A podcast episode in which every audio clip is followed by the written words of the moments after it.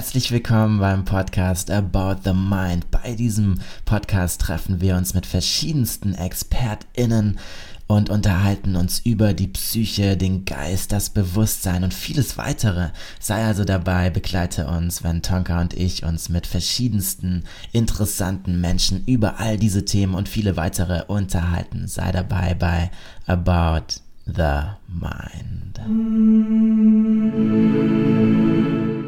Heute treffen wir Simon Schindler. Simon ist Sozialpsychologe, der besonders dadurch bekannt wurde, dass er auch einen kritischen Blick auf die Achtsamkeit geworfen hat. Genau darüber wollen wir heute mit ihm sprechen. Außerdem eben ganz zentral hier die Rolle der Absicht hinter der Achtsamkeitspraxis. Außerdem besprechen wir noch Themen wie beispielsweise die Selbstoptimierung, unseren Umgang mit dem Tod und warum Menschen lügen. Okay, ich möchte euch nicht weiter auf die Folter spannen. Viel Spaß mit der Folge.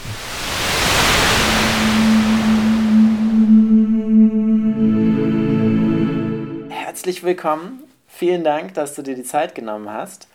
Ähm, vielleicht könntest du dich in deinen eigenen Worten ganz kurz vorstellen, dass die HörerInnen auch wissen, mit wem wir gerade sprechen. Ja, hi, ich bin der Simon und äh, ich bin von Herzen Sozialpsychologe. Äh, ich bin seit 2010 in der Forschung tätig, habe ich angefangen zu promovieren, 2014 fertig promoviert und jetzt äh, Frühjahr diesen Jahres habilitiert im Fach Psychologie und bin äh, in der heißen Karrierephase auf dem Weg zu einer, hoffentlich auf dem Weg zu einer Professur und ähm, ja, schauen wir mal, wo da die Reise hingeht. Sehr schön. Ähm, bekannt bist du mittlerweile äh, über deinen äh, kleinen Kreis hinaus ähm, in die weite Welt der ähm, Presse, äh, weil du einen kritischen Blick auf die Achtsamkeit äh, gewagt hast. Mm, vielleicht könntest du dazu ein bisschen was zu, äh, dazu erzählen. Also so, es ist ja ein Trend, Achtsamkeit, äh, alle sprechen darüber, was das alles für tolle Vorteile hat du hast mal die andere Seite angeschaut und eben gezeigt, dass es eben nicht nur alles wunderbar ist, was mit Achtsamkeit zu tun hat. Ich habe gemerkt, dass wenn man gegen den Trend geht, dass man wirklich Aufmerksamkeit kriegt, ja. Äh, es war gar nicht so beabsichtigt, aber ähm, das ist äh, daraus entstanden, weil ich äh, selber aus, äh, als, äh, als Achtsamkeitsfan quasi in der Wissenschaft ähm, auf, ähm, immer wieder von meinem Chef provoziert wurde. Und ähm, da haben wir uns dann, äh, musste ich mich äh, auseinandersetzen mit, mit seinen Kommentaren von wegen Placebo und Esoterik. Und dann, äh, man kann ja wirklich, was Achtsamkeit angeht, viele Studien ähm, bringen. Aber wenn man sich mal die Studienlage anschaut, dann ist da wirklich viel da, aber es fehlt halt doch ähm, so eine Perspektive, die auch mögliche unerwünschte Effekte man anschaut und Ideen anschaut. Und da haben wir uns dann mal aufs Eis gewagt und ähm, haben dann auch äh, so eine Reihe von Studien durchgeführt, die sich darauf bezieht, dass Achtsamkeit über Emotionsregulation eben auch ein schlechtes Gewissen reduzieren kann, was dann dazu führt, dass eben, wenn man Scheiße gebaut hat, die Scheiße weniger motiviert ist, die Scheiße wieder zu reparieren. ähm, genau, das ist so die kurze Message und ähm, das ist eine Idee gewesen. Dazu haben wir ein bisschen ähm, äh, Studien präsentiert und auch eben empirische Evidenz gefunden und das wurde von den Medien aufgegriffen. Und seitdem bin ich ein bisschen äh, ja, in dem Bereich ein bisschen bekannter. Vielleicht könntest du einmal ganz kurz umreißen, wie ihr das denn getestet habt. Ähm, also typischerweise arbeiten wir ja experimentell. Das heißt, ähm, wir äh, vergleichen verschiedene Gruppen in denen unterschiedliches gemacht wird. Und bei uns im ein Beispiel ist eine Studie, da hat die eine Gruppe eben eine Achtsamkeitsübung gemacht, eine zehnminütige, und die andere hat eben eine Kontrollübung gemacht, so Gedanken schweifen lassen. Dann wurden beide Gruppen, und es waren beides, in beiden Gruppen waren Fleischesser, ganz wichtig, beide Fleischessergruppen wurden quasi mit ähm, einem Video konfrontiert, in dem es um Tierleid ging. Ja, und äh, um Umweltschäden durch Fleischkonsum. Und äh, wovon wir ausgegangen sind, dass das eben schlechtes Gewissen erzeugt. Und äh, danach haben wir das schlechte Gewissen abgefragt und eben die Intention, den Fleischkonsum zukünftig zu reduzieren. Und der Befund war hier eben, dass die Leute in der Achtsamkeitsübung ähm, kein so schlechtes Gewissen hatten und den Fleischkonsum eben nicht reduzieren wollten. Und im Vergleich zur Kontrollgruppe. Ne? Und äh, das war so ein Befund, der ganz äh, plausibel dar, darlegt, wie äh, das funktionieren kann, dass ich eben, ich sage, naja, ich möchte aber gerne Fleisch essen. Muss eine Achtsamkeitsübung nicht automatisch dazu führen, dass ich jetzt Empathie mit Tieren habe, sondern es kann auch dazu führen, dass ich einfach sage, na gut, was geht's mich an? Ich mache mein Ding und das ähm, relativ gechillt und dann ähm, kann, kann, kann das auch eine Möglichkeit sein, wie Achtsamkeit eben wirken kann. Und ich, ganz wichtig, wenn wir hier über Achtsamkeit reden, ist, ähm, in der Literatur geht da vieles drunter und drüber, was eben der Begriff, was den Begriff Achtsamkeit angeht. Deswegen ist ganz, ganz wichtig, dass man sich darauf verständigt, über was redet man hier eigentlich. Und ich verstehe unter Achtsamkeit zum Beispiel, äh, oder ist wichtig, ähm, äh, verstehe ich eine nackte Achtsamkeit. Das heißt, da geht es nicht, äh, da ist keine ethische Wertebasis da, sondern es geht um eine reine ähm, äh, Atemübung, bei der es darum geht, eben so einen neutralen Beobachter äh, Perspektive von einem neutralen Beobachter äh, einzunehmen, der eben Emotionen und alles, was im Moment passiert, akzeptiert und äh, wertneutral loslässt. Ja, darum geht's. Und diese Übung, das ist eine klassische Achtsamkeitsdefinition auch von John Kabat-Zinn, dieses wertneutrale Akzeptieren, die wertneutral akzeptierende Haltung. Ähm, aber man muss natürlich sagen, dass Achtsamkeit kommt aus dem Buddhismus und da steckt natürlich immer ganz, äh, ist eine, eine Wertebasis dran gekoppelt, die hier im Westen aber auch äh, getrennt, davon hat man sich getrennt und ähm, dementsprechend untersuchen wir Achtsamkeit als, als rein säkulares, säkularisiertes Konzept ohne äh, religiösen äh, Kontext oder ethischen Kontext. Würdest, würdest du dann empfehlen, dass man das dann doch nicht säkular macht? Das hängt von der Absicht ab. Ne? Also wir gehen nur so ein bisschen äh, kritisch damit ins Gericht, wenn man sagt, Achtsamkeit führt automatisch zu mehr Empathie und Nächstenliebe ähm, und macht die Welt automatisch besser. Das ist so ein bisschen der, und das ist ja so bei dem ganzen Achtsamkeitshype, ist Achtsamkeit die Lösung für alle Probleme, so wirkt es. Und äh, natürlich ist es ist es äh, naiv, das anzunehmen. Trotzdem kursiert irgendwie dieser Ruf. Und äh, wir wollten, und auch dieses empathiefördernde Element.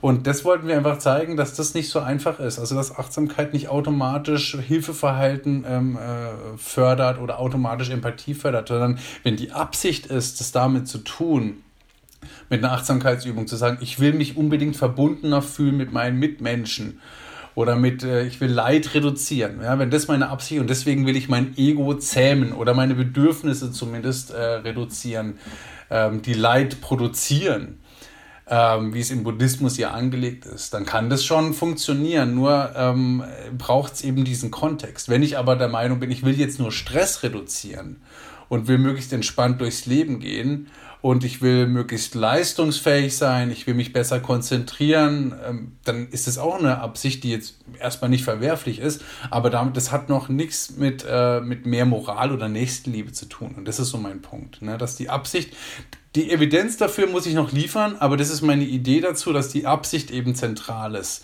wie Achtsamkeit letzten Endes wirkt. Und ich finde das erstmal sehr plausibel. Mich hat sich einfach auch interessiert, ob, ob die Ergebnisse für dich eine Überraschung waren.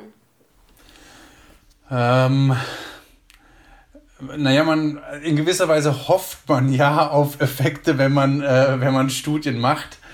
Ähm, und weil ich das schon sehr plausibel finde und ich muss auch sagen, ich schaue da ja jetzt mittlerweile auch immer auf mich selber, wie geht es mir dabei, wenn ich jetzt gerade eine Achtsamkeitsübung mache. Und ich, ich merke es bei mir selber, dass ich äh, mich auch stark mit dem Konzept identifiziert habe und da teilweise dann auch eine gewisse ich will mal sagen, Arroganz oder so eine gewisse Überlegenheit verspürt habe gegenüber anderen, die, die durchs, durchs Leben rennen. Und äh, ich stehe dagegen so, da, ey, pff, ich kann mich nicht eine Stunde vor eine Wand setzen. Das ist für mich völlig, äh, völlig okay. Und ich beschäftige mich mit meinem Ego. Ihr seid alles nur Sklaven eures Egos. Ja, so. Ähm, das, also das hat sich schon bei mir eingeschlichen. Und da bin ich, ähm, äh, da, wenn man da wirklich kritisch mit sich ist, Und ähm, das ist natürlich so, so, so, die, so äh, diese Stufe dann wirklich zu durchschauen, das ist dann wirklich ähm, teilweise auch schmerzhaft.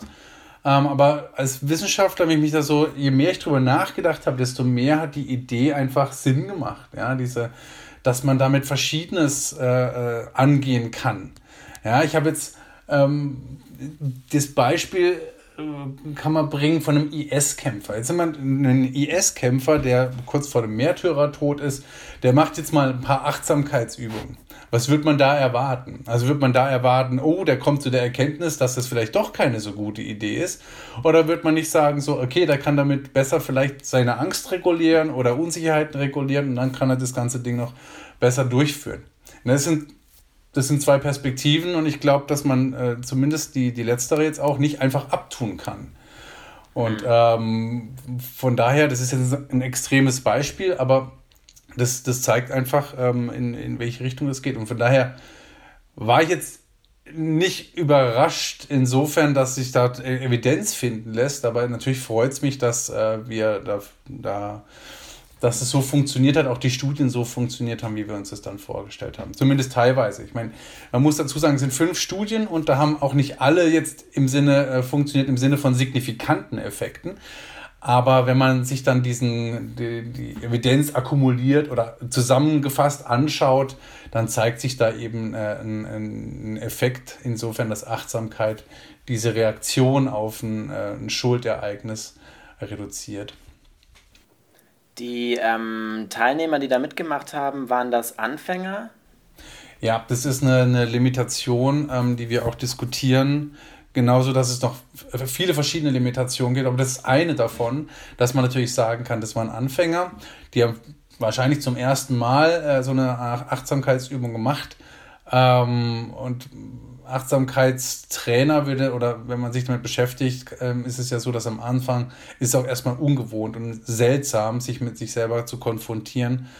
Ähm, kann auch zu negativen Erfahrungen führen, dass man sich aufgewühlt fühlt. Ähm, da wäre die Idee, das natürlich mal zu replizieren mit, mit einem erfahreneren Sample. Es ist, äh, oder auch über eine längere Interventionszeit, ne? wenn man sagt, man macht jetzt mal so eine vierwöchige Intervention oder sowas und schaut sich das dann an. Das Problem ist da immer, ähm, wer meldet sich dann für so eine Studie an? Das sind auch nur Leute, die wahrscheinlich dann sich für Achtsamkeit interessieren. Und das ist natürlich wieder meistens, kann man annehmen, ein bestimmtes Publikum, das wahrscheinlich schon sehr prosozial ähm, äh, ist und vielleicht sogar schon offen für äh, ist, mit buddhistischen Konzepten hantiert oder so.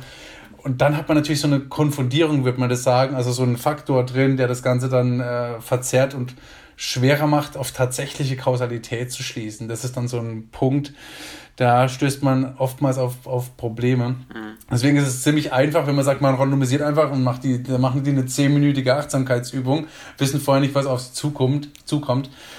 Ähm, aber ja, das ist ähm, definitiv äh, für die Zukunft angedacht, das auch mal mit, äh, mit erfahrenen Praktizierenden ähm, durchzuführen. Ja. Genau, aber bei. Ich könnte jetzt noch ein paar andere Limitationen erwähnen, äh, aber das, äh, ja. Wieso ist halt, jede Studie hat so ihre Tücken. ähm, die Idee war, also als wir uns die Studien angeschaut hatten, hatten wir auch darüber nachgedacht, es gibt ja ähm, in der Psychologie das, das die beiden Konzepte State und Trade. Also für die, die zuhören und das nicht kennen, State ist praktisch ein zeitlich begrenzter Zustand und Trade ist eine Persönlichkeitseigenschaft, die dann eher stabiler ist und ähm, Achtsamkeit gibt es ja auch als State und als Trade. Also ich kann praktisch jetzt gerade als Anfänger, wenn ich jetzt bei der Studie mitmache, dann habe ich jetzt einen Achtsamkeits-State. Äh, also ich bin in dem Moment dann achtsamer. Aber wenn ich eben regelmäßig praktiziere, solle, sollte das der Theorie nach ja zu einem Trade werden. Also dass ich dann generell ein achtsamerer Mensch werde. Und ob ich dann immer noch das Moralische draußen lassen kann, das wäre halt eine interessante Frage. Um. Aber dann ist also, wie du gerade gesagt hast, halt schwierig, das dann komplett von allen anderen Konzepten auch äh, zu lösen und es dann ganz klar irgendwie ähm, rauszufiltern. Das ist schwierig. Also man könnte sogar aber so weit gehen ähm, oder die entgegengesetzte Hypothese annehmen, dass man sagt, je erfahrener man ist, desto stärker ist ja der Effekt auf Emotionsregulation. Also man könnte sagen, dann bin ich noch besser darin, mein schlechtes Gewissen gleich mal auszuschalten, weil ich eben so erfahren bin in einem achtsamen Zustand. Ich habe das bei mir selber gemerkt, dass wo ich auf meinem auf meinem höchsten Level war, was so Achtsamkeitspraktizieren angeht. Jetzt komme ich mittlerweile nicht mehr so oft dazu wegen des Kindes. Ähm, man ist oft zu müde und Achtsamkeit braucht ja doch ein bisschen, ein bisschen Konzentrationsfähigkeit. Ähm, dass, dass ich da sehr schnell drin war, Emotionen, unangenehme Emotionen sofort, äh, äh, ähm, wie soll ich sagen, ähm, durch Achtsamkeit eben aufzulösen. Ne? Das, das, geht, das geht schon relativ gut. Meine Mutter würde sagen, ich soll nicht immer die Emotionen wegmeditieren. ähm, äh, was, ich habe gesagt, ja, Mama, du hast auch keine Ahnung vom Meditieren. Das, äh, aber sie hat schon einen Punkt gehabt, ähm, weil unangenehme Situation, also man kann das natürlich, dieses, dieses okay, man soll das wahrnehmen und es soll hochkommen soll, und dann soll man es eben ziehen lassen. Ähm, aber der, das ist ein schmaler Grad zwischen unterdrücken und tatsächlich wahrnehmen und, und zulassen. Ne? Und, ähm, aber wenn, wenn man da tatsächlich gut in Achtsamkeit ist, kann man, glaube ich, ähm, man könnte zumindest die Idee formulieren, dass man dann noch besser ist, im, das schlechte Gewissen wegzuregulieren. Ne? Also hängt, wie gesagt, glaube ich, von der Absicht ab. Also wenn ich da tatsächlich offen bin und als die, auf mir auf die Fahne geschrieben habe, ich will jetzt wirklich ein liebender, gütiger, friedliebender Mensch sein, wenn das das Ziel ist und man mit, mich mit ständig mit meinem Ego zu konfrontieren, damit arbeiten will, dann ist es eine ganz andere Herangehensweise, als wenn ich Wellness-Achtsamkeit praktiziere, in der es mir einfach persönlich gut gehen soll und ich entspannt durchs Leben gehen will. Ne? Das sind schon ein paar, sind zwei unterschiedliche Herangehensweisen. Beide legitim, ich will da nichts verurteilen, nur dieser Claim, diese Behauptung, dass, dass Achtsamkeit eben dann zu einem äh, alles gut macht, ist dann eben ähm, eine andere Frage. Ja. Du hast gerade äh, liebende Güte angesprochen in so einem Nebensatz. Ähm, oft wird ja Achtsamkeit mit Meditation in, in einen Topf geworfen und man, man äh, setzt die beiden Begriffe irgendwie so gleich. Dabei ist ja praktisch Achtsamkeit ein Zustand, der durch eine bestimmte Meditationsart trainiert werden kann. Ähm, und so gibt es eben auch andere Methoden der Meditation, also so rein Fokus, also jetzt noch nicht mal nur beobachten, sondern ähm, noch praktisch einen Schritt davor, dass ich erstmal nur lerne, mich zu konzentrieren, zu fokussieren, beispielsweise eben einfach nur beim Atmen zu sein. Ähm, und dann gibt es aber eben Metta-Meditation noch, also so dieses, bei der wir Freundlichkeit entwickeln möchten kann man auch säkular machen.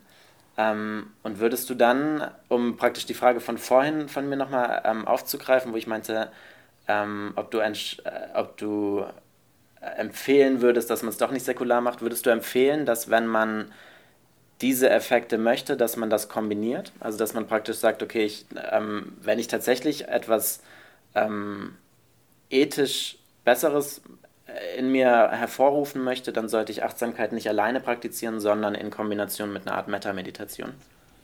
Also so, soweit ich die Studienlage überblicke ähm, und auch theoretisch würde das Sinn machen, ja. Ähm, ich, ich, ich kam eben aus dem Zen-Buddhismus, wo typischerweise gar nicht so viel Theorie da ist, sondern dass du alles selber erfahren sollst, ohne theoretischen Über-Unterbau. Ähm, was ja ganz spannend ist, weil du, es ist einfach erfahrungsbasiert. Und das ist, da ist eben die, die Annahme, dass du dann selber zu dieser Erkenntnis kommst, ne? das, was, das, was dein Ego eigentlich ausmacht und dass du selber diese, diese, diese Güte entwickelst, wenn du so willst. Und da wäre ich ein bisschen skeptisch, dass das durch dieses, dieses nackte äh, Meditieren, durch diese nackte Achtsamkeit, das habe ich ja vorhin gesagt, ähm, da wäre ich, ja, wäre ich vorsichtig. Ähm, äh, mit, mit so einem, mit so einem, mit so, mit so einer Meta-Meditation, also mit so einer, mit so einem, äh, mit dieser Absicht, Güte zu entwickeln, da ist, entstehen die Chancen wesentlich besser, ja, das, ähm, das zu tun. Von daher wäre mein Plädoyer, wenn das das Ziel ist, ganz klar mit einbauen, ja. Und ganz klar betonen. Aber man stellt sich jetzt vor, man macht so Meta-Meditation für Manager.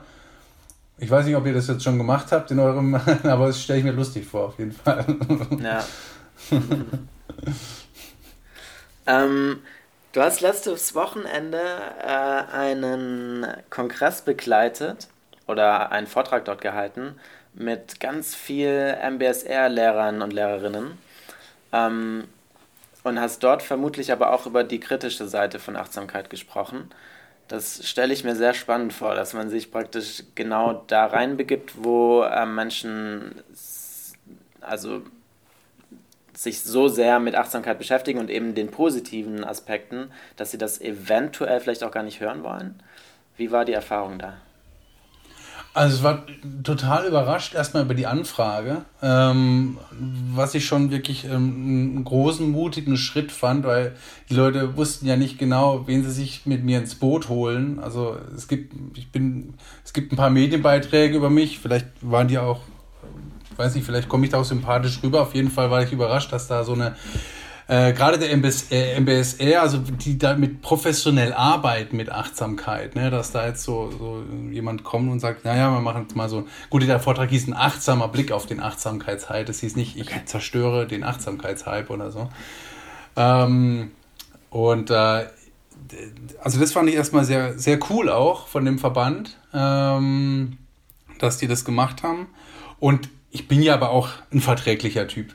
Also ich habe jetzt da nicht scharf geschossen, sondern ähm, äh, ich äh, habe einfach das erzählt, was ich jetzt im Groben auch schon euch erzählt habe. Und ähm, das war überraschend positiv. Also es war sehr, die Leute waren eher so, danke für die interessante Perspektive und auch mal für die andere Perspektive. Und ich glaube, ähm, wenn man die mal drin hat, dann ist es auch plausibel und man kann das aber auch ganz schnell wieder retten, in Anführungsstrichen, indem man eben sagt, die Absicht ist eben zentral. Ne?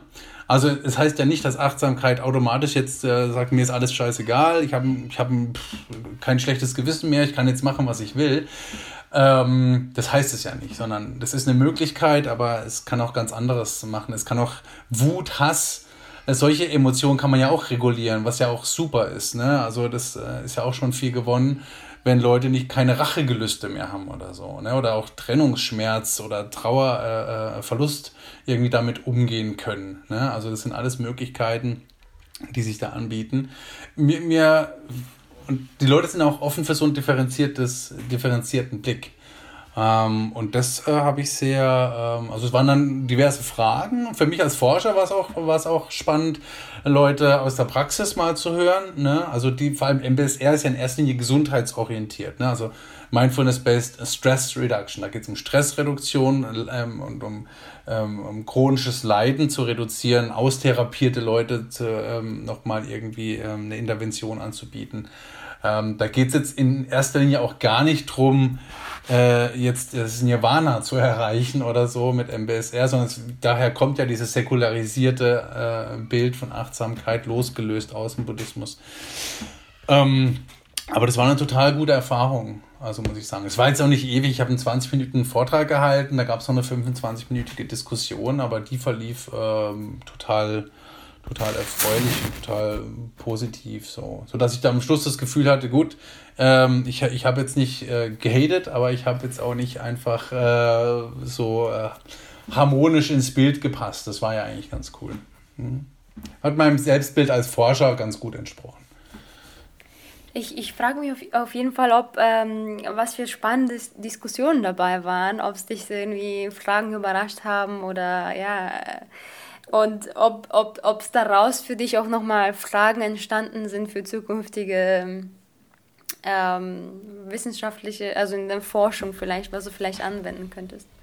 Also ein, ein wichtiger Punkt war, wenn ich, wenn ich so sage, ja, das hat, das hat äh, Schuldgefühle reduziert, wie zum Beispiel bei dem Fleischkonsum. Ne? Ähm, das hat äh, normalerweise hat die Schuldgefühle reduziert und dann war so das, das Erste, was so kommt, aber das ist doch gut, wenn Leute sich nicht schuldig fühlen. Ne? Und ich, das, das stimmt total, aber ich habe hier ein ganz anderes Schuldverständnis. Ne? Also ich komme aus einer sozialpsychologischen Perspektive und für mich ist so, ähm, für mich sind soziale Normen was ganz Wichtiges. Und ich finde es wichtig, dass es ein bisschen wehtun muss, wenn man gegen soziale Normen verstößt. Ne? Ich finde, es muss wehtun, wenn Leute gerade keine Maske tragen oder keinen Abstand einhalten. Da muss es wehtun. Und hier würde ich von Schuld sprechen. Ne? Man fühlt sich ein bisschen schuldig, äh, dass man das jetzt gerade nicht macht. Jetzt kann man darüber diskutieren, ist es nicht eher Scham? Ähm, oder äh, was dann eben der Begriff war, so ähm, auch Verantwortung war dann so ein Begriff, der dann viel in diese, diese Diskussion, der vorgeschlagen hat, dass die Leute sich vielleicht weniger verantwortlich fühlen für das, was sie gerade getan haben durch Achtsamkeit. Dass es nicht so sehr um Schuld geht, sondern um das Verantwortungsgefühl, was natürlich auch zusammenhängt. Aber den Begriff Verantwortung fand ich in dem Kontext ganz spannend. Dass man auch sagt, das ist ja auch so ein Vorwurf von Hartmut Rosa zum Beispiel, diesem Soziologen, der so sagt, naja, so diese Achtsamkeitsbewegung, das ist so eine Zentrierung auf sich selbst ne, von, und spricht hier von einer Entpolitisierung, von einem Rückzug aus dem politischen Kontext. Und ähm, das würde ganz, ganz gut zu der Idee passen, ne, dass man sagt, durch Achtsamkeitstraining äh, entzieht man sich quasi auch einer sozialen Verantwortung. Also man ist einfach für sich und seinen Kosmos zuständig und alles andere regelt sich irgendwie. Und das finde ich von der Idee her ganz spannend, den Begriff. Das hat mir, ähm, das war ein wichtiger Impuls, ja. Und auch, dass man jetzt das, in dem, das Schuld für mich jetzt nicht bedeutet hat, oh Gott, äh, man trägt die ganze Zeit, sein ganzes Leben so einen Schuldberg auf sich rum, ne, mit sich rum. Das ist natürlich klar, dass ich hier sage, naja, es ist wichtig, dass man damit arbeitet und den vielleicht auch loslöst, äh, sich davon loslöst und auch ohne Schuld durchs Leben zu gehen, ne, ohne diesen großen Berg. Ja, aber das waren so verschiedene Perspektiven und das ist für mich immer ganz letzten Endes in der Wissenschaftskommunikation immer ganz wichtig, wie gesagt, über was redet man eigentlich? Über welche Begriffe redet man und wie definiere ich die jetzt in dem Kontext für mich? Sonst habe ich keine Chance, irgendeine Message zu verbreiten, äh, die ich gerne verbreiten würde, sondern dann interpretiert da jemand, jeder für sich selber was rein und dann äh, ist eigentlich äh, ja, die Kommunikation eher problematisch. Ja. Mhm. Das hat mich das nochmal gelehrt, ja. Was mich auf jeden Fall nochmal frage, weil du eben Sozialpsychologe bist, was, äh, was, was denkst du, spielt die Achtsamkeit für eine Rolle dann in den sozialen, in unserer Gesellschaft? Und ja, wie siehst du das ein? Das Auch ist eine große kritisch Frage. Betrachtet. Politisch betrachtet. Kritisch. Kritisch betrachtet. Ähm, also wenn, wenn man mir eine Ja-Nein-Frage äh, bestellen würde und fragen würde, befürwortest du Achtsamkeit eher für die Gesellschaft oder sollten wir eher davon Abstand nehmen? Dann würde ich sagen, wir brauchen das für die Gesellschaft. Ja? Ich finde es ganz wichtig, ähm, auch im Umgang mit äh, digitalen Medien, ähm, also mit der Digitalisierung generell halte ich Achtsamkeit für ein wichtiges Instrument äh, für uns selber, um einfach auch äh, Raum für Stille zu schaffen, Stille zu ertragen und sich nicht durchgepeitscht fühlen im Leben, von einem Impuls zum nächsten, auch was Medien angeht, dass wir gefühlt reiten wir ja gerade von einem Untergangsszenario zum nächsten. Also ob es jetzt der Klimawandel ist oder ob es Donald Trump ist oder ob es die AfD ist oder äh, Corona ist. Also gefühlt geht ständig die Welt unter. Vielleicht ist es ja auch so. Aber um damit auch klar zu kommen, also deswegen finde ich das, das alleine deswegen finde ich so ein, so ein Instrument total wertvoll. Ne? Weil auch entspannte Menschen sind vielleicht nicht automatisch äh, Supermenschen, aber oder ethisch korrekte Menschen, aber zumindest ist es die, eine ganz wichtige Grundlage, um überhaupt ähm, äh, äh, sich connected zu fühlen, sich überhaupt äh, überhaupt eine Perspektivenübernahme ähm, äh, äh, möglich zu machen, um Empathie zu spüren, um sich aus seiner eigenen, ähm, seinem eigenen Grübelapparat mal loszulösen, das halte ich schon für extrem sinnvoll. Also ich würde auch sagen, in der Schule ist es auch, auch, auch da ist es eine, eine ähm, kann das echt einen wichtigen Beitrag leisten, wenn man es halt richtig einbettet, wenn man sagt, okay, ähm, wenn man das, aber auch da, wie gesagt, ich bin großer Fan davon, einfach auch Stille zu ertragen und vielleicht sogar zu genießen. Ja, und dabei sich selber auch zu genießen und äh, seine Präsenz zu spüren, das, was kann daran erstmal falsch sein? Ne? Also ich glaube nicht, dass man dadurch äh, automatisch zum schlechteren Mensch ist, weil die Absicht, die hat man ja vorher schon in die eine oder die andere Richtung. Eine Gefahr sehe ich dann, also fürs Individuum finde ich das auf jeden Fall total gut. Eine Gefahr, wenn überhaupt, sehe ich darin, dass Achtsamkeit ähm, in diesen Selbstoptimierungstrend geht. Ne? Also, dass es da reinläuft. Dass man sagt, ah ja, wenn du, wenn du selber die, den Ansprüchen des, der Leistungsgesellschaft nicht äh, gewachsen bist, bist du selber schuld. Ne? Es gibt ja Achtsamkeit. Wenn du es nicht machst, selber schuld. Ne?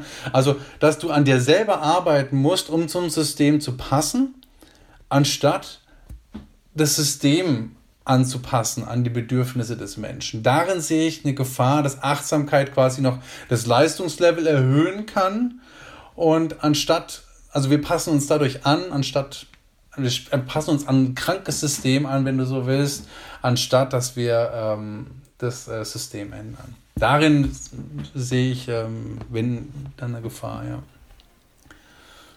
Ja, aber ich frage mich dann ganz ganz kurz, Philipp, ich weiß, du hast jetzt tausend Fragen, aber ganz kurz eine.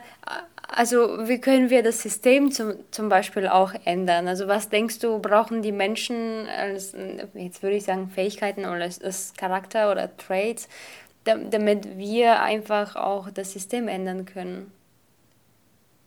Oder, ja als Sozialpsychologe, ich fand es einfach die, die Frage sehr interessant, weil ich sehe zum Beispiel auch, oder ich spreche sehr viel mit, mit Freunden, okay, das funktioniert nicht so gut in das System und äh, schau, hast du das, diese Neuigkeiten gesehen, wie du gesagt hast, äh, wenn man sich die News anschaut, ist gefühlt die Welt geht runter. Und dann, man irgendwann fühlt sich voll die, äh, okay, ich bin jetzt irgendwie hoffnungslos und ich kann nichts machen. Aber was braucht man eben, wenn man ja, als Gesellschaft das, das Ganze zu ändern? Ich, also es gibt, gibt, darauf keine einfache Antwort, aber das, ähm, was ich halt sehe, ist, dass, ähm, und, äh, dass es auf individueller Ebene ganz schwer ist. Äh? Es ist ein strukturelles Problem. Ihr kennt es aus dem Bachelor und Master. Ich habe noch Diplom studiert. Ähm, Magister ist noch was ganz anderes. Also da hat man ganz andere Freiheiten. Ähm, Im Bachelor ist es so, du fängst an zu studieren und ab da zählst und ab da hast du Schiss, dass du nicht in Master kommst und, ähm, und du hast einen unglaublichen Druck. Es ist alles effizienzorientiert, völlig ökonomisiert. Du musst immer abwägen, okay, was nützt mir, was bringt mir jetzt was, was bringt mir nichts. Da bleibt wenig Raum für intrinsische Motivation, wie wir sagen würden. Also für, für einfach Interesse an der Sache selber ohne dass ich sofort den Nutzen irgendwie ähm, äh, parat habe. Und das ist, ähm, ist ganz schwierig. Also ich würde sagen, die Ökonomisierung ist ja ein wesentlicher Teil, der diesen Druck eben ausübt. Und dagegen jetzt irgendwie anzugehen, das ist extrem schwierig. Ne? Deswegen ist es auch erstmal, wir können das nicht ändern, also was machen wir? Wir machen erstmal Achtsamkeitsübungen. Ist okay. ähm, also da braucht es entweder ein Kollaps auf ökonomischer Ebene, dass man sagt, es geht so gar nicht weiter. Ne? Man könnte auch sagen, so große Krisen wie jetzt die Corona-Pandemie äh, sind auch Möglichkeiten oder Chancen, was Größeres zu ändern. Ne? Also, dass man sagt, wir sind jetzt alle im Lockdown. Das war ja so die, was man so gehört hat in den Medien oder verschiedene Autoren auch oder Leute in den Medien, die halt die Hoffnung äh, geäußert haben, jetzt haben wir doch die Chance, was Großes zu ändern, wenn wir den Klimawandel angehen oder so. Wir sehen ja zum Beispiel, die Welt geht nicht unter, nur weil wir jetzt nicht alle fliegen oder so. Ne? Ich meine, für die, für die Umwelt, äh, fürs Klima war das bestimmt jetzt nicht das schlechteste Jahr. Ähm, muss man ja sehen. Und ähm, aber ich sehe da ehrlich gesagt leider nicht den großen Wandel, weil als Sozialpsychologe bin ich immer so eklig realistisch und da muss man sagen, ohne Leidensdruck ändern die Menschen ihr Verhalten nicht grundlegend oder ändern sich auch so gewachsene Strukturen nicht, nicht so schnell, ähm, wie man sich das wünschen würde. Ne? Deswegen ist auch die Herausforderung des Klimawandels für so ein, als globales Problem eine extreme Herausforderung, wo ich nicht unbedingt optimistisch bin. Ja.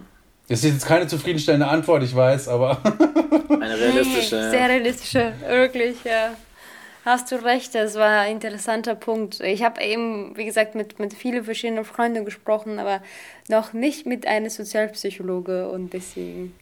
Ich setze als Sozialpsychologe eben immer äh, so auf die Kraft des Kollektivs oder so oder, oder auf die Kraft deswegen auch von sozialen Normen. Ne? Und ähm, man hat es ja gemerkt in der Corona-Pandemie, im ersten Lockdown, da war es einfach, für jeder hat sich dran gehalten, alle haben die Maske aufgezogen, jeder ist zu Hause geblieben, so gut es ging und sozialen Abstand. Das war extrem krass, das zu sehen. Ähm, und, äh, und das hat funktioniert. Ne? Ähm, und jetzt, jetzt ist es so ein bisschen lax, jeder macht so immer noch so ein bisschen so sein Ding. Bin mir nicht sicher, ob wir in vier Wochen tatsächlich so gute Resultate haben, wie es sich die Politik erhofft. Also weil die, die Ansage halt nicht so klar war und jetzt mittlerweile alles so ein bisschen diffuser ist, weil die Bedrohung nicht mehr so hoch ist. Ne? Man sieht jetzt nicht die Bilder aus Italien, die fehlen natürlich, die es damals gab.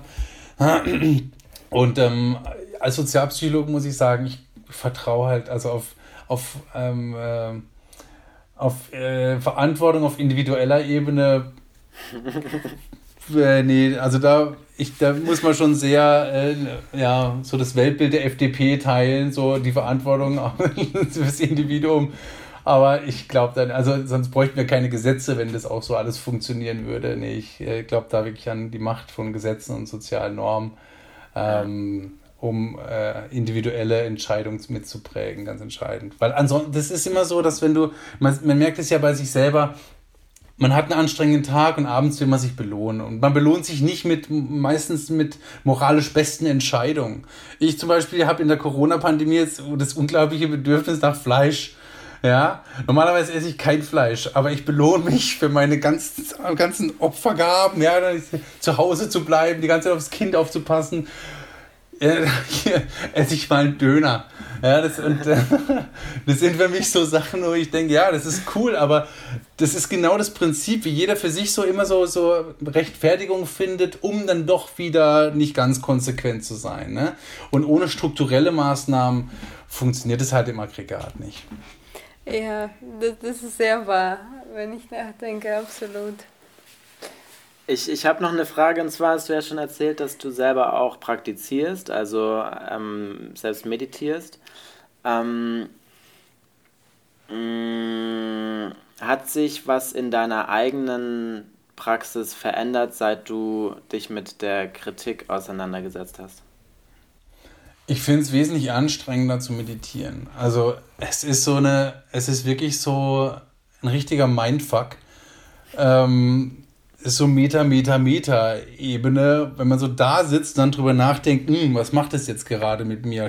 Stimmt es mit meinen Studienergebnissen überein, was ich gerade spüre? Was natürlich Banane ist, ja, aber das kommt einem so dann durch den Kopf und das dann Ganze wieder loszulassen und gleichzeitig beim Loslassen zu denken, wieder so eine neue Gedankenwelle von wegen, ah, er lässt gerade los. Was passiert jetzt? Was, was macht es mit deinem Gewissen?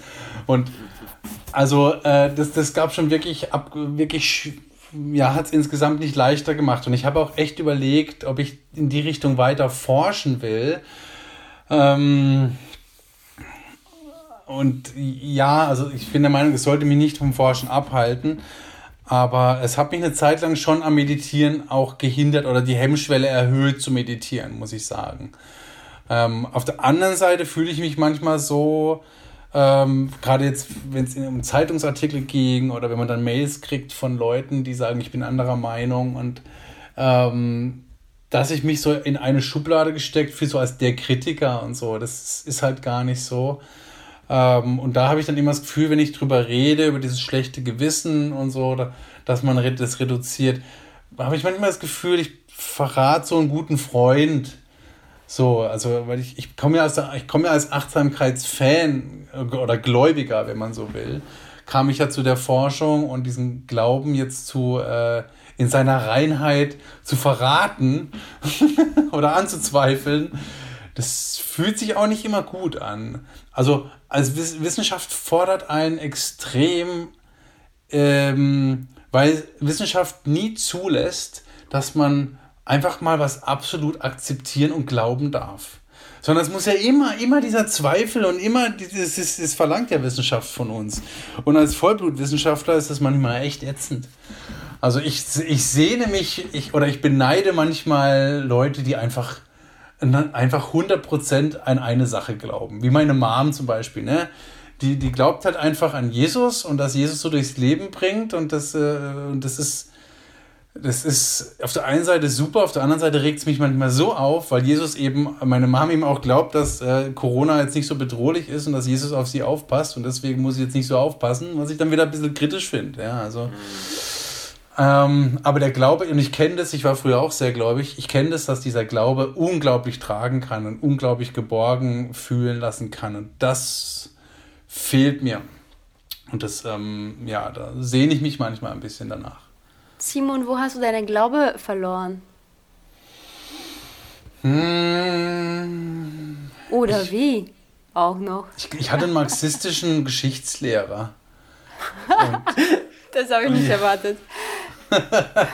und der hat mich so ein bisschen, ähm, äh, ich war, glaube ich, als ich so 18, 19 war, habe ich mich sehr mit Kommunismus beschäftigt, mit Che Guevara, mit Karl Marx und da hat Religion nicht so reingepasst. Und ähm, da habe ich dann so eine, so eine, so eine Anti-Haltung entwickelt. Da war ich dann auch sehr links, da war ich dann auch sehr, da habe ich Coca-Cola boykottiert und McDonalds boykottiert als Inbegriff des Kapitalismus.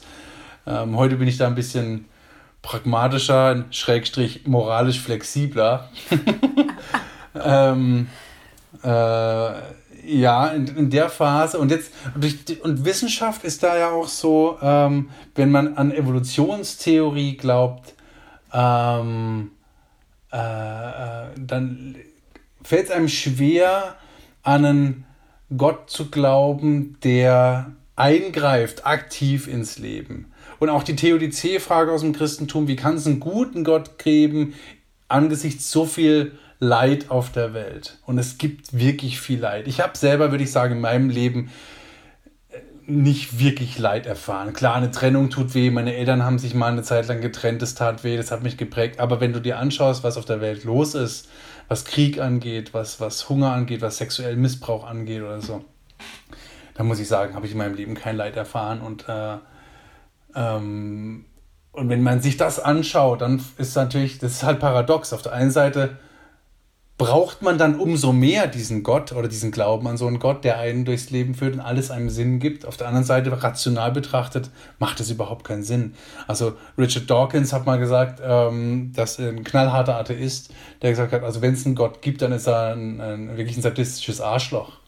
Ja. Also, ja, jetzt auch eine Diskussion, ich habe jetzt eine Diskussion gehabt mit der Studentin, die dann eben sagt, ja, wir haben ja den freien Willen bekommen von Gott, dann können wir das frei entscheiden, aber ich, ich, ich verstehe es halt nicht, weil wenn Gott allwissend ist, dann hätte er auch antizipieren müssen, dass, was wir mit dem freien Willen machen. Also das ist mir nicht ganz klar. Ne? Also gerade als Psychologe braucht man einfach für viele Phänomene keinen Gott, um Sachen zu erklären.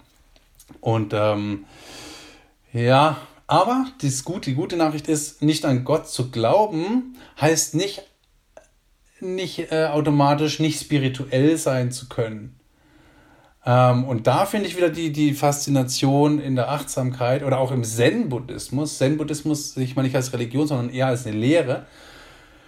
Die Lehre von der Lehre, wenn man so will. Ähm, und da finde ich, kann ich mich wiederfinden. Also da kann ich sagen, okay, auch als Psychologe, alles wissenschaftlich fundiert, kann ich sagen, ich, wenn ich Achtsamkeit praktiziere, kann ich sowas wie Transzendenz erfahren. Also so eine wirklich eine eine, eine pure Präsenz ähm, erfahren, in der, in der Stille ähm, und auch ganz nah bei mir sein. Und das finde ich schon auch gut. Und man kann das, man könnte das jetzt auch Gott belabeln. Ne? Also man könnte das jetzt auch dem, das Label geben, ah, ich, dann spüre ich eine Verbindung zum Universum oder zu Gott. Kann man so nennen, brauche ich gar nicht, weil gerade beim Meditieren geht es ja gar nicht um Konzepte und, äh, und Labels. Und da, das, deswegen hoffe ich, dass ich das irgendwie hinkriege mal, dass ich so das ergänze, die Wissenschaft mit der Meditation. Weil eigentlich ist es ja eine ganz schöne Symbiose, wenn man es richtig macht und hinkriegt. Noch, noch arbeite ich dran. Hast du einen, ähm, einen Meditationslehrer, mit dem du so Sachen irgendwie diskutierst, deine eigene Praxis und auch so diese ähm, ja, Zweifel? Nee, ich habe in, als ich noch in Mannheim war, habe ich ich, ich komme ja auch aus der DJ-Ecke. Das ist ganz witzig. Ich habe immer donnerstags aufgelegt ähm, im Club und ähm, war vorher immer noch eine Stunde im Zen, äh, Zen meditieren, was der absolute Kontrast war. Das war echt auch wirklich absurd. Äh, wenn du da sitzt, nur so nach einer Stunde Meditation und Gehmeditation und so, und dann gehst du raus, bist so völlig clean und weißt genau, in einer Stunde stehst du im Club und alles ist krass laut, aber ähm, ja, es war, war wirklich ähm, ein gelebter Kontrast, aber es war wirklich cool. Ähm, aber da hatte ich äh, so eine kleine Zen-Community, wenn man so will. Ähm, äh, hier muss ich sagen, in meinem Freundeskreis bin ich eigentlich so der Einzige, der das regelmäßig praktiziert. Meine Frau auch, aber die macht es wirklich, um eher um so einen Stress zu reduzieren. Die hat sich jetzt nicht intensiv damit beschäftigt. Wir machen das auch häufiger mal zusammen. Ähm, aber nee. Also ich habe natürlich, ich, ich, wen ich mal richtig gut fand, war Eckart Tolle. Zumindest hat er mir, ähm, haben dieses Buch The Power of Now, hat ähm, die Worte haben mir ziemlich viel, damit konnte ich viel anfangen. Jetzt nicht mehr so viel, weil immer die kritische Frage kommt, wie kann er denn sowas behaupten? Wo ist denn die Evidenz dafür? Ähm, aber äh, damals waren das schon richtig gute Worte, die bei mir auch viel erzeugt haben und mir diesen Zugang zu diesem Jetzt-Erleben, das irgendwie schon erleichtert haben. Ja, das war ein wichtiger Impuls. Ähm, und dann verschiedene Bücher über Zen. Wen ich ganz spannend finde, ist Domian. Den Domian, Radio. Ja, genau, den Radiomoderator mit seiner Sprechstunde. Der ist auch äh, dem Zen-Buddhismus verfallen. Und er hat ein witziges Buch geschrieben, Interview mit dem Tod und den Tod eben aus einer Zen-Perspektive. Und das fand ich richtig, richtig äh, inspirierend und auch ähm, seine Herangehensweise von äh, Domians Herangehensweise, das fand ich auch richtig gut. Also sehr angenehmer Typ. Spannend. Ähm, da hast du gerade selbst schon die Überleitung gemacht. Ein anderes Thema, mit dem du dich beschäftigst, ist der Tod. Ja. Ähm, ja. Wen beschäftigt es nicht? Oder? Ja. Genau, bei dir allerdings gehört nochmal als, Tod, als ja. Forscher. Ja, das, das stimmt, ja. Ich, wobei ich auch sagen muss, ich habe ähm, ähm, auf meiner, äh, ich habe äh, auf der Suche nach einem Promotionsthema, habe ich, äh, wusste nicht genau, was ich machen will. Und ähm, dann bin ich eben beim Tod gelandet. So Einfluss von, von Todesgedanken. Und da gibt es eben eine sozialpsychologische Theorie, die Terror Management Theorie. Ich weiß nicht, ob ihr die ähm, kennt oder schon von der gehört habt. Die ist aus den 80ern schon, also ist jetzt mittlerweile über 30 Jahre alt und es gibt auch einiges an Forschung dazu.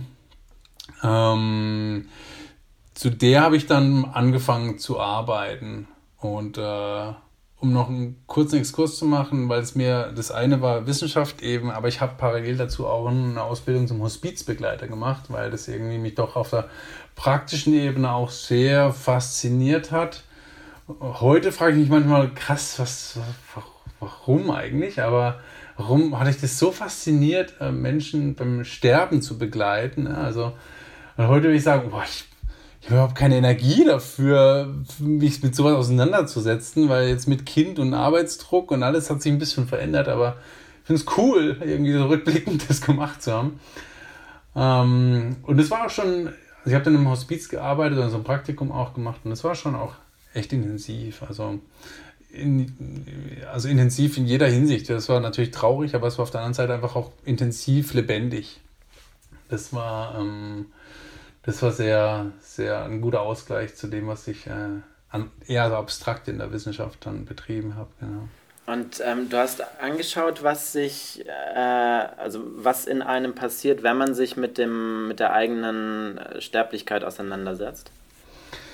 Äh, ja, also das ist im Rahmen der Theorie eben. Also ich bin jetzt nicht derjenige, der da die Theorie ähm, entwickelt hat, sondern ich habe auf der Theorie aufbauende Hypothesen entwickelt, die ich dann eben getestet habe.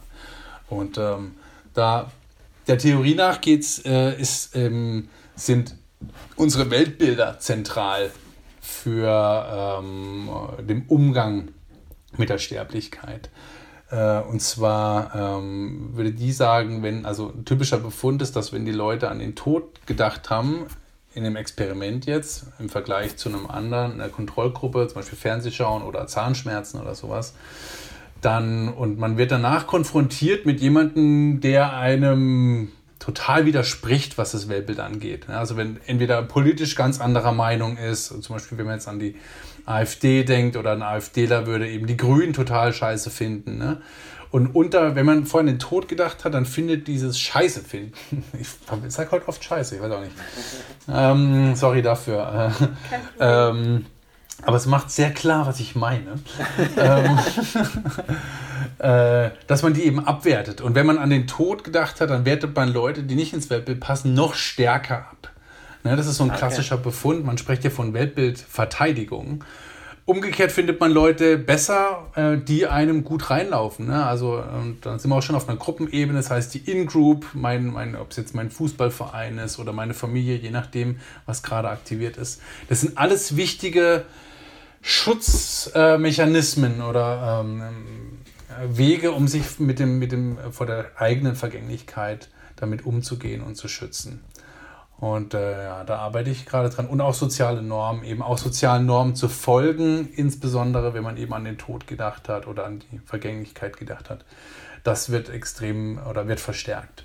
Ja. Würdest du empfehlen, dass man sich mit dem Thema auseinandersetzt? Ich frage mit dem Hintergrund, ähm, im tibetischen Buddhismus, im Mahayana-Buddhismus ähm, gibt es als Grundlage der Praxis sogenannte vier Kontemplationen und die eine ist eben der, der Tod, Vergänglichkeit und Tod. Und das gehört praktisch zur täglichen Praxis dazu, dass man sich mit dem Tod äh, und generell Vergänglichkeit auseinandersetzt. Ähm, gehört tatsächlich bei mir als Privatperson auch zu meiner täglichen Praxis dazu. Und ähm, da würde mich stark interessieren, was du dazu sagst. Also aus empirischer Sicht äh, die Terror-Management-Theorie würde sagen, du kriegst das Todesproblem nicht wirklich in den Griff. Also, die würde sagen, ähm, du willst als Organismus überleben ähm, und du weißt aber, du wirst irgendwann nicht mehr in der Form da sein. Und das erzeugt diesen Terror, also den Terror-Management. Und mit dem müssen wir umgehen. Ähm, und die Theorie würde sagen, das passiert weitestgehend unbewusst, dass wir uns diese Schutzschilder aufbauen. Ähm, und spricht ja auch von kulturellen Weltbildern. Also ähm, im Prinzip das eigene Weltbild. Früher war es eher ein kulturell geprägtes Weltbild. und da kommen wir nicht ganz raus. Das würde aber nur diese Theorie behaupten. Ich sage jetzt auch nicht, dass die Theorie total stimmt. Das ist ein anderer Punkt. Ich forsche auch gerade ein bisschen äh, zu der Theorie aus Replikationsperspektive und da ist nicht immer alles so klar, wie ich das gerne oder wie es die Theorie sagen würde.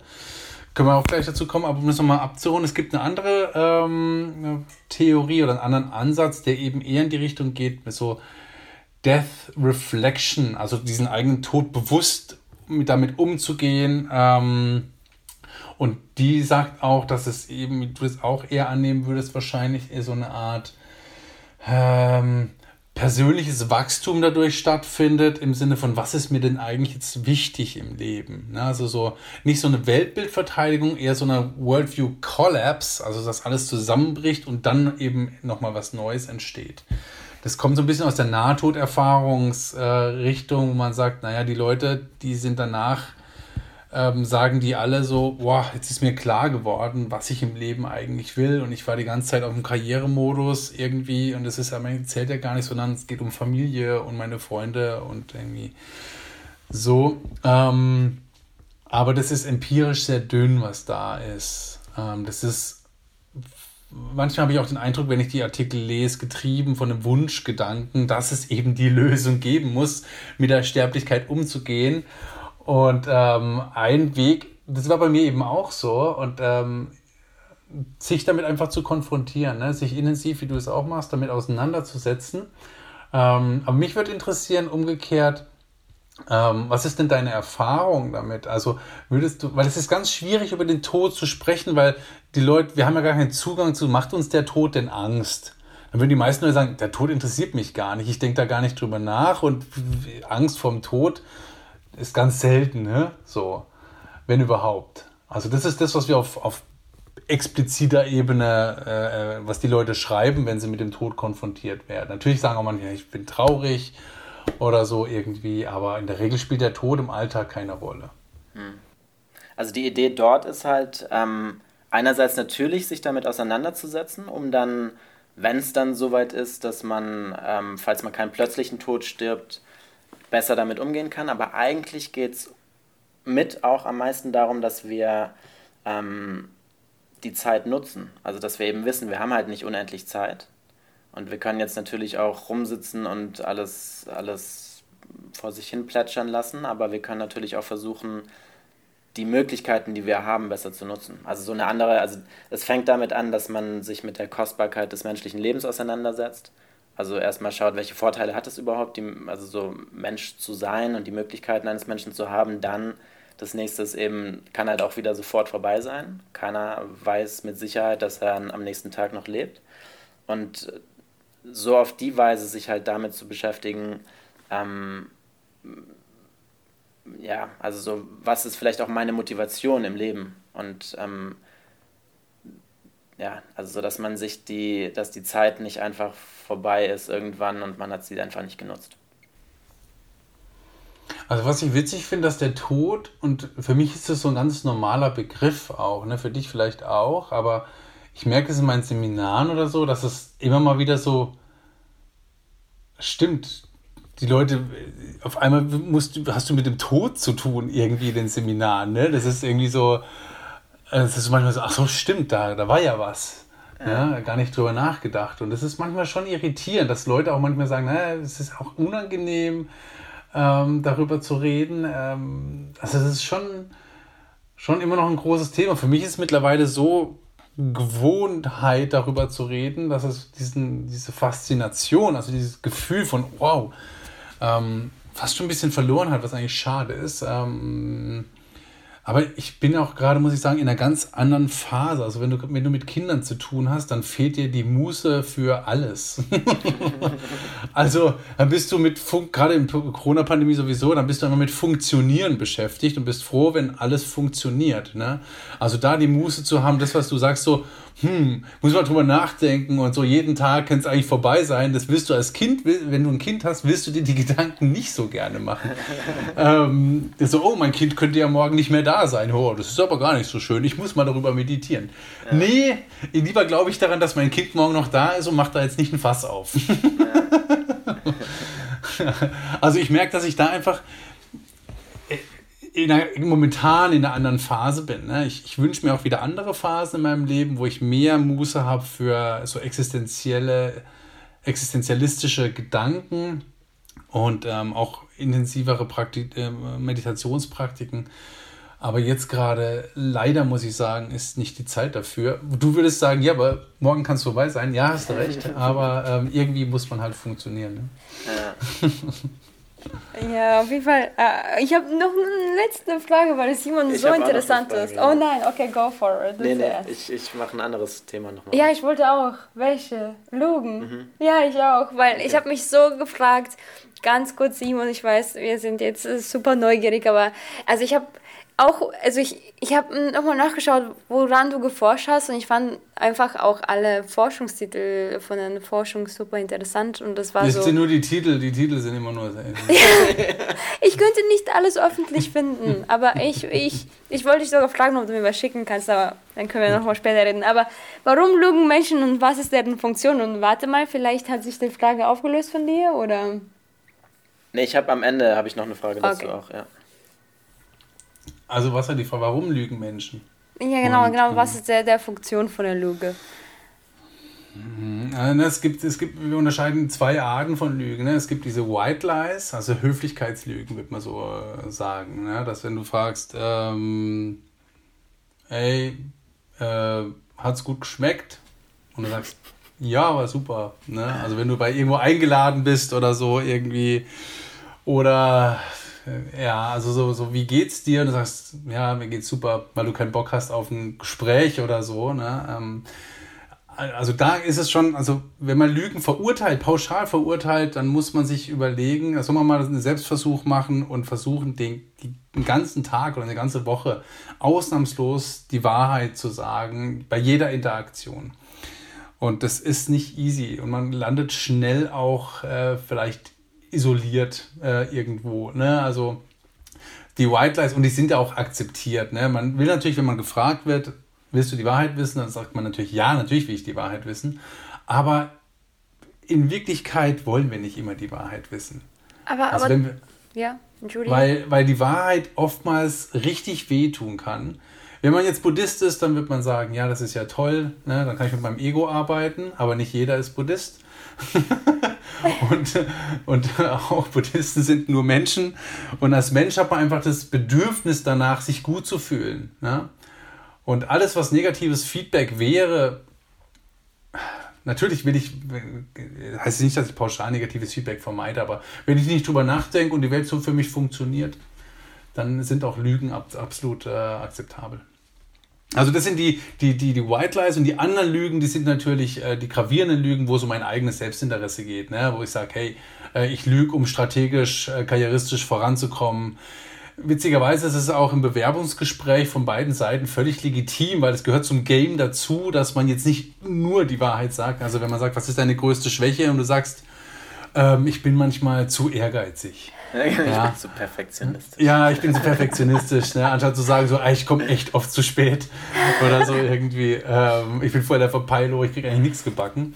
Ja, ist klar, ähm, das ist part of the game. Oder auch im, im, im, äh, im, im beim Dating ist ganz krass. Ne? Also, dass, dass da ja, die Balken sich biegen, so, ne? das ist, äh, ist schon auch klar, ähm, verständlich, aber da findet viel, viel Lügen statt, ja. Okay, also ist es die Funktion praktisch, dass wir uns gut fühlen und die anderen schützen. Ja, und aber halt, das sind, äh, und auch für uns selber äh, naja, Vorteile rauszuschlagen. Mhm. Okay, so. auch hier, und dann, dann ist hier die Frage, ne, weil man fühlt sich ja eigentlich, weil man, Ehrlichkeit ist einer der wichtigsten Werte, wenn man die Leute fragt. Und trotzdem findet so viel ähm, Lügerei statt, aber halt auch auf, manchmal auf harmlosem Level. Ne? Also es ist nicht so, dass da automatisch ähm, äh, große, große Verletzungen dabei entstehen. Aber es gibt natürlich riesige Lügen. Ne? Ich meine, ja. wenn man jetzt an den aktuellen nach USA schaut, da ist das Narrativ, das aktuelle von der Donald Trump-Seite, dann denkt man sich so, es ist einfach Wahnsinn, aber das, ähm, und das sieht man dann aber auch, dass viele Leute das einfach glauben wollen und da sieht man wieder, wie wichtig Psychologie ist, wenn man die Welt verstehen will. Ja. Und wenn du dich mit, sorry. Nee, go. Wenn du dich mit dem Thema auseinandersetzt, ähm, hast du dich, äh, glaube ich, auch damit auseinandergesetzt, wie man äh, Lügen feststellen kann. Ja, klar. Klar, natürlich. Funktioniert das, funktioniert das mit diesen, es gibt auch dieses, äh, wie heißt das, Mikro... Micro, Micro Expressions. Genau. Geht das? Nee. Nee, gell?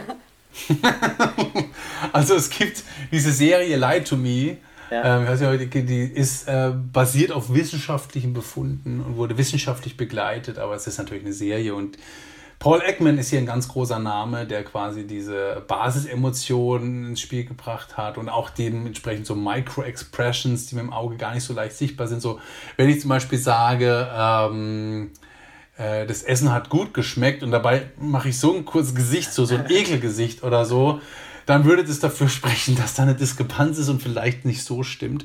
Aber das ist, das ist Forschung, die wirklich äh, nicht mehr so up-to-date ist. Ne? Ja. Also es ist ähm, eher noch so, ja, es, es ist auch irgendwie sexy, es verkauft sich dementsprechend gut.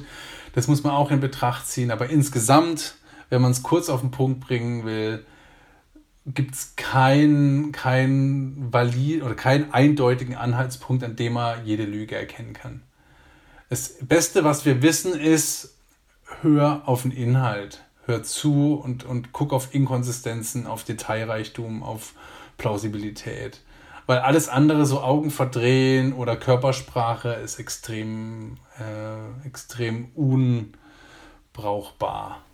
Ja, das wollte ich über, über, alle, über, über alle hinweg. Ne? Natürlich kann es sein, dass es beim einen oder so mal sowas gibt, dass er immer den rechten Arm hebt, wenn er irgendwie lügt oder so. Aber wenn man jetzt generell über den Durchschnitt der Menschen anschaut, dann äh, finden wir da extrem schwache äh, Verlinkung zwischen den einzelnen körperlichen Hinweisen und äh, eine der häufigsten Merkmale, die genannt werden, ist immer so rechts, rechts oben schauen oder links oben schauen, ich weiß es gar nicht mehr, oder so Augen, äh, äh ja. Blickkontakt vermeiden oder so.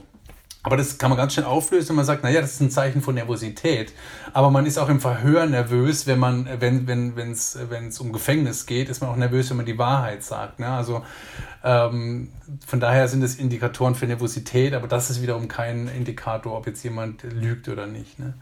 Aber es gibt ja auch diese Theorie, dass man irgendwie, gerade wenn man hoch oder runter schaut und so weiter, dass das irgendwas sagen soll. Ja, nee. Nein, ja, danke. Schön, jetzt haben wir es mal gehört. ähm, genau. Eine Frage habe ich zum Lügen noch, und zwar ähm, zurzeit veranstalten wir während des zweiten Lockdown Light, sagt man ja, ähm, wöchentliche Spieleabende über Zoom. Und bei dem nächsten spielen wir Werwolf, bei dem es hilfreich ist, wenn man gut lügen kann. Hast du einen Tipp, wie man, äh, wie wir, wenn wir da mitspielen, gut gewinnen können? Also wie kann man eine Lüge verdecken? Äh, das ist immer so eine Grauzone. Darf, darf ich das jetzt, darf ich da Tipps geben? ähm, also man kennt es so ein bisschen aus dem, aus dem Verhör. Wenn man verhört wird, dann soll man möglichst nah an der Wahrheit bleiben, um in entscheidenden Stellen äh, davon abzuweichen nur. Sodass man das möglichst gut auch wieder rekonstruieren kann, sich dann nicht in Widersprüche verheddert so dass wenn man sich eine Geschichte ausdenkt, jetzt als Werwolf, würde ich sagen, nimm was, was du tatsächlich erlebt hast und ähm, minimal vielleicht abgewandelt oder so, dass es eben passt, sodass du dann wirklich ein, gutes Konstrukt hast. Ein guter Hinweis zum Beispiel, wenn man sich äh, im Verhör, kann man das machen, erzähl die Geschichte mal rückwärts. Und wenn die Geschichte erfunden ist, also rein erfunden, dann ist es schwieriger, das zu rekonstruieren, ähm, als jetzt, wenn die Geschichte tatsächlich passiert ist. Ja, deswegen, ähm, ja, so kann man gut lügen, ja, wenn man. Alles klar. Ja, hilft das Danke, danke für die. Ja, aber was witzig ist, dass, wir, dass die Leute halt trotzdem auf Körpersprache achten und auf Blickkontakt. Das heißt, wenn man da cool bleibt, ist schon auch wichtig, weil wenn man jetzt anfängt, auf einmal so, äh, dann macht es die Leute trotzdem skeptisch und ähm, äh, es, muss gar kein, es muss gar keine Lüge sein, aber es ist, äh, die Lügenurteile werden, glaube ich, insgesamt mehr. Aber was wir immer anschauen, ist, ob die Leute gut unterscheiden können, wenn sie Videos schauen, zwischen Wahrheit und Lüge. Und da sind die Leute im Schnitt. Die letzte Meta-Analyse ist von 2006. Sie sind bei 54 Prozent. Also mhm, okay. knapp über Zufall, ne, wenn du solche Videos anschaust. Das heißt, die Idee ist so ein bisschen, dass es für uns in der Evolution nicht wirklich wichtig war, Lügner zu erkennen, sondern es war wichtiger, den Leuten zu vertrauen, mit denen man sich umgibt. Naja, das war evolutionär wohl sinnvoller. Anstatt, weil das Problem ist halt, wenn man einmal jemanden fälschlicherweise der Lüge bezichtigt, ist die Beziehung meistens zu Ende. Ne? Also wenn ich jetzt sage, ich glaube dir nicht, was du da mir erzählst, und das, so ein Verdacht wiegt schon schwer in einer Freundschaft oder so oder in einer Beziehung auch. Ne? Das ist dann, mit so Leuten umgibt man sich nicht so gerne. Mhm. Und in der Evolution macht es keinen Sinn, ausgestoßen zu werden aus der Gruppe. Das ist ein Problem. Dann kommt der große Tiger und dann ist man tot. Dann hat man sich hoffentlich damit auseinandergesetzt mit dem Tod. genau, hoffentlich, ja. ja, das ist auch so eine Frage, ne? was würde der, der achtsame man würde sagen, so, ach, guck mal da, ein Tiger, flop, ist man weg. Und der, der, wenn man nicht meditiert, dann rennt man halt und hat vielleicht noch eine Überlebenschance. naja, gut. Das heißt, die Frage ist, ob Achtsamkeit evolutionär so adaptiv ist. Aber gut, das ist alles. Ja, genau. Aber man ist auf jeden Fall glücklich gestorben, ist ja wichtig. cool. Danke, ja. Dann, ähm, Ich habe keine Fragen Ich habe auch keine Fragen mehr. Hast du noch was, äh, was du gerne loswerden möchtest? Oh, ich fand das Gespräch sehr super, sehr stimulierend für mich selber auch. Ähm, ja. Nice. Super. Cool, ja, vielen, vielen Dank. Tausend danke für deine danke. Zeit. Ja, es hat uns auch sehr Spaß gemacht. Ja, ich, äh, ich hätte gerne, auf jeden gerne. Fall noch eine weitere Stunde reden können. Ja. Danke für deine Zeit. Schreib uns, was dir gefallen hat und welche Themen du noch gerne hören würdest. Vergiss nicht, uns eine Rezension zu schreiben, die Folge mit Freunden zu teilen und den Podcast zu abonnieren. Wir freuen uns darauf. Danke und bis zum nächsten Mal.